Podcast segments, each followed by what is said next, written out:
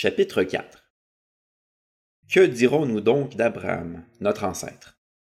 Qu'a-t-il obtenu par ses propres efforts? Si Abraham a été considéré comme juste sur la base de ses œuvres, il a de quoi se montrer fier, mais non devant Dieu. En effet, que dit l'Écriture? Abraham a eu confiance en Dieu et cela lui a été compté comme justice.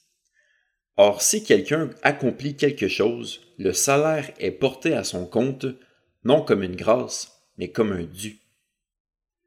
Par contre, si quelqu'un ne fait rien, mais croit en celui qui déclare juste l'impie, sa foi lui est comptée comme justice. De même, David exprime le bonheur de l'homme à qui Dieu attribue la justice sans les œuvres. Heureux ceux dont les fautes sont pardonnées et dont les péchés sont couverts. Heureux l'homme à qui le Seigneur ne tient pas compte de son péché. Ce bonheur n'est-il que pour les circoncis, ou bien est-il également pour les incirconcis? En effet, nous disons que la foi d'Abraham lui a été comptée comme justice. Quand donc a-t-elle été portée à son compte? Était-ce après ou avant sa circoncision? Ce n'était pas après sa circoncision, mais bien alors qu'il était incirconcis.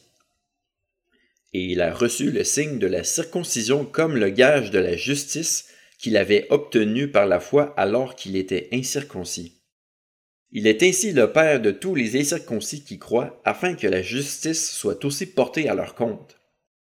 Il est aussi le Père des circoncis qui ne se contentent pas d'être circoncis, mais qui marche aussi sur les traces de la foi de notre ancêtre Abraham quand il était encore incirconcis.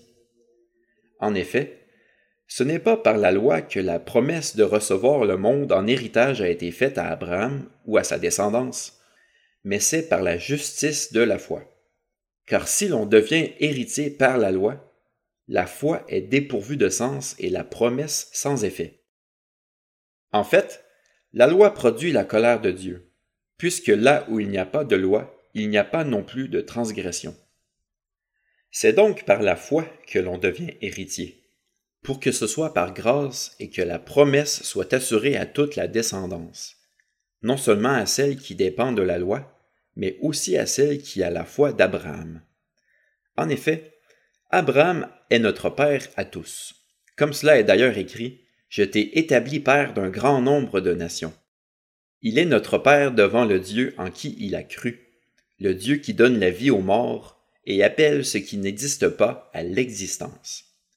Espérant contre toute espérance, Abraham a cru et est ainsi devenu le Père d'un grand nombre de nations. Conformément à ce qui lui avait été dit, telle sera ta descendance. Sans faiblir dans la foi, il n'a pas considéré que son corps était déjà usé, puisqu'il avait près de cent ans, ni que Sarah n'était plus en état d'avoir des enfants. Il n'a pas douté par incrédulité de la promesse de Dieu, mais il a été fortifié par la foi et il a rendu gloire à Dieu, car il avait la pleine conviction que ce que Dieu promet, il peut aussi l'accomplir. C'est pourquoi cela lui a été compté comme justice.